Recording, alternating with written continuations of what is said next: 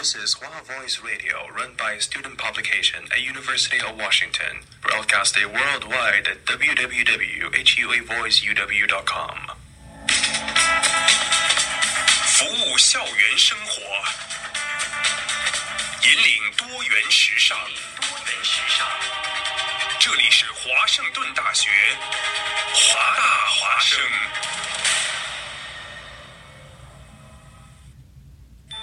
烟雨朦胧，草木常青，西雅图又度过了安稳而平常的一天。暮色渐沉，喧嚣渐息，每一个夜晚，我们都在同一个地方，让声音乘着电波化为雨水，滋润所传达到的每一处土地。欢迎收听华大华生。华大华生，生过留痕，却永不落脚，因为那道电波所承载的是锋利如现实、飘然如梦想的每一位广播人的信仰。声音在，信仰在，我们在。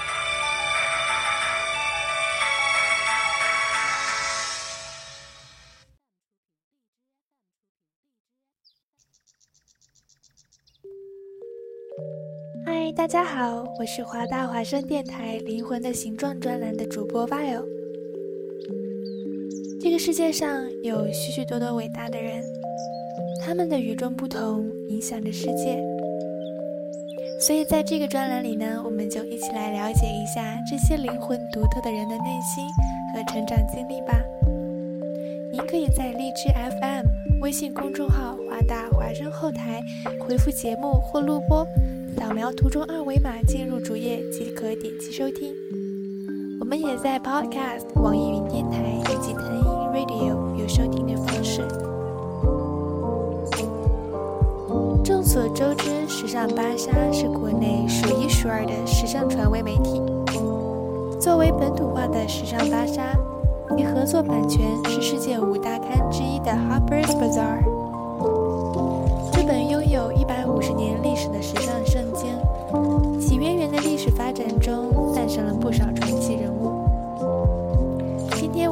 介绍的这个人呢，就叫做戴安娜·弗里兰 （Diana Freeland）。在纸醉金迷的时尚圈，被称为“时尚女魔头”的人有很多，就像那部电影《穿普拉达的女王》中的女魔头一样。而被称为“时尚太后”的，却只有戴安娜·弗里兰一人。她堪称是时尚女魔头的开山鼻祖。无论是如今声名显赫的《Vogue》美国版主编安娜·温图 （Anna Wintour），还是唯一敢跟安娜叫板的红发女巫格雷斯·柯丁顿 （Grace Coddington），在戴安娜面前。恐怕他们也只能恭恭敬敬地叫一声前辈。戴安娜·弗里兰一生都为时尚事业鞠躬尽瘁。先后担任《Harper's Bazaar》和《Vogue》的主编，晚年任职纽约大都会博物馆服装学院荣誉顾问。为什么说她是开山鼻祖呢？因为在戴安娜担任时尚主编之前。众多时尚杂志的内容，不是教女人如何打扮精致取悦男性，就是教家庭主妇如何满足老公的胃。在那个年代，尚行业都充斥着“你们女人打扮不就是为了给男性看吗”的迷之骄傲。然而，戴安娜一上任《Harper's Bazaar》主编，立马从里到外来了一次大改革。把那些搔首弄姿的模特一律禁止，凡是男权角度的内容一律抵制。一九二九年，戴安娜·弗里兰和丈夫移居伦敦。在伦敦，戴安娜有幸遇见了自己人生中的铁闺蜜 Coco Chanel。两个狮子座女人碰在一起，简直超级投缘。戴安娜曾说道。Coco Chanel 是最懂女人如何去生活的人，而在香奈儿眼里，戴安娜则奔放自由，充满个性，简直爱死这个宝贝。香奈儿的帮助下，戴安娜开了自己的时尚精品店，店里最畅销的单品就是内衣。在那个年代，这样迷人的内衣简直让万千女性爱不释手。凭着前卫的设计，它为戴安娜敲开了伦敦上流社会的大门。伦敦上流生活，戴安娜可是过得如鱼得水。然而，二战爆发，她和丈夫不得不暂时离开欧洲，躲避战争的残酷。离开了铁闺蜜香奈儿和她钟爱的时尚事业，她非常沮丧。但是她告诉自己，无论在哪里，老娘都是最美的，一定还能干成一番大事。回到纽约后呢，她和丈夫依然是名流场上的一对耀眼夫妻。古里兰对时尚的独特鉴赏力，使她成为名流圈中时尚风尚的带头人。他讨厌庸人自扰、束缚捆绑的时尚，他崇尚线条简洁、行动自如，喜欢的衣服就像剪裁、像微风一样无拘无束。一九三六年某晚的一个舞会上，戴安娜穿着她最爱的香奈儿白色蕾丝套装出席，加上魔鬼的步伐，一下子吸引了当时《Harper Bazaar》的主编卡梅尔斯诺的注意。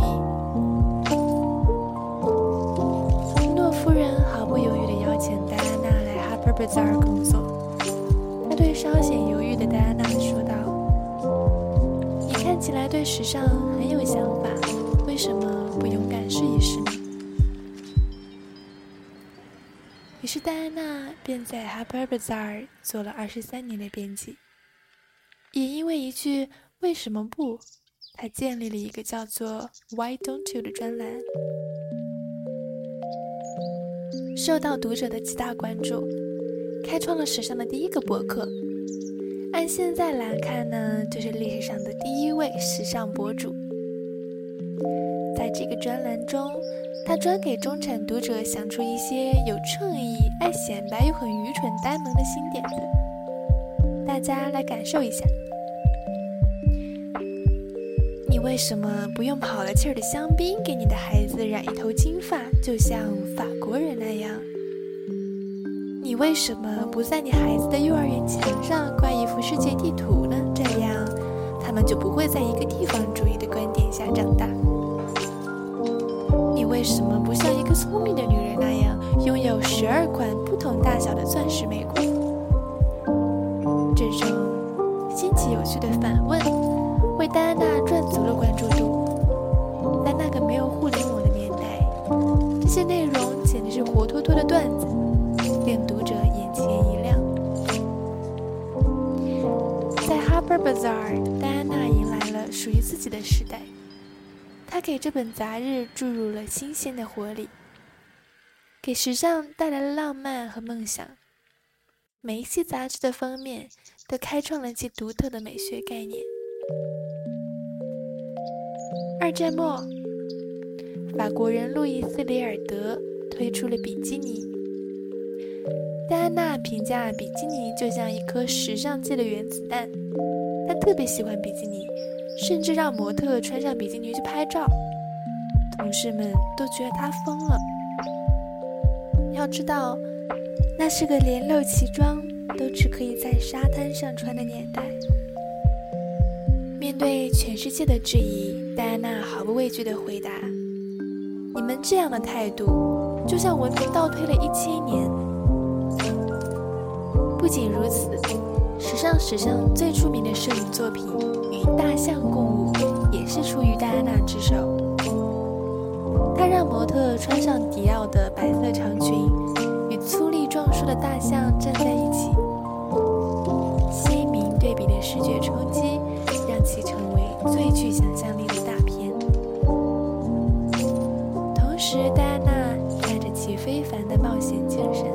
合作了一波先锋摄影师，并打造了一群时尚 icon，一个强大的时尚产业就此诞生。戴安娜不仅拥有独特的眼光，事实证明她还是个有远见的女人。在美国大选之际，她让肯尼迪夫妇登上了 Harper's Bazaar，并亲自教授杰奎琳·肯尼迪如何用时尚去影响他人。她的成果就是，美国全国上下的女人都在学习第一夫人穿衣服。杰奎琳也曾坦言，之所以愿意登上 Harper's Bazaar，那是因为戴安娜·弗里兰是她的偶像。如今，各国元首、总理的夫人，依旧是各大时尚媒体争相报道的宠儿。戴安娜独到的品味和美国理念，推动了整个时尚观念的转变。她甚至放话：“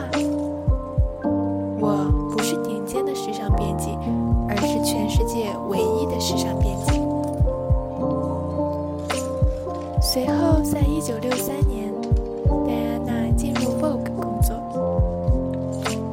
对杂志进行大刀阔斧的改革，而非单纯的增减栏目。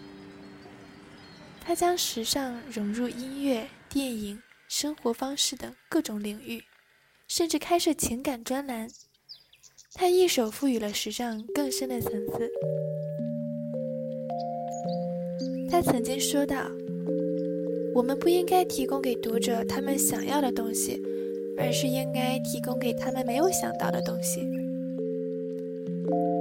他创造了 Vogue 的黄金年代。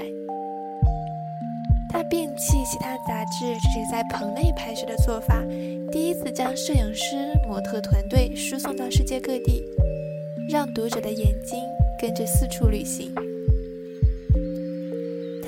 他对于美的追求上升到了近乎狂热的地步。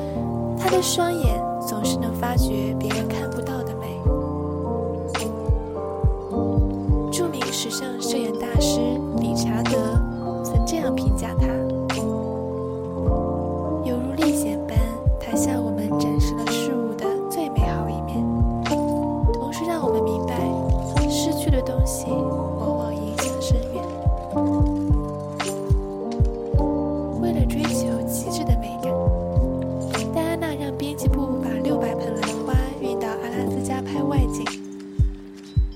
编团队在日本驻足五周，只为做封面专题。为了打造梦幻奇境的效果，他不惜成本去创造令人惊叹的美学时尚。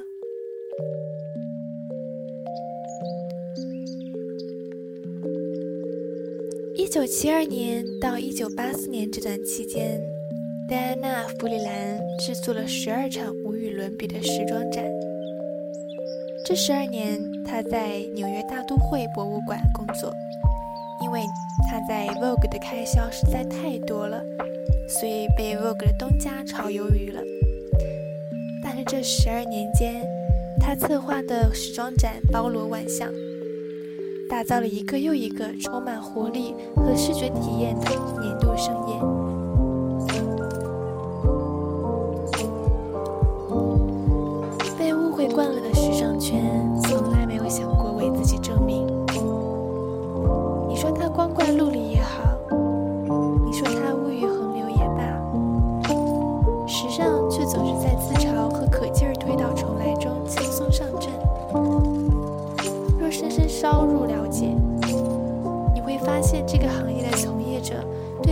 执着和目的更为纯粹戴安娜说：“真正的优雅来自于你的内心世界。如果你内心存有优雅，那么其余的都会自然而然的露出来。”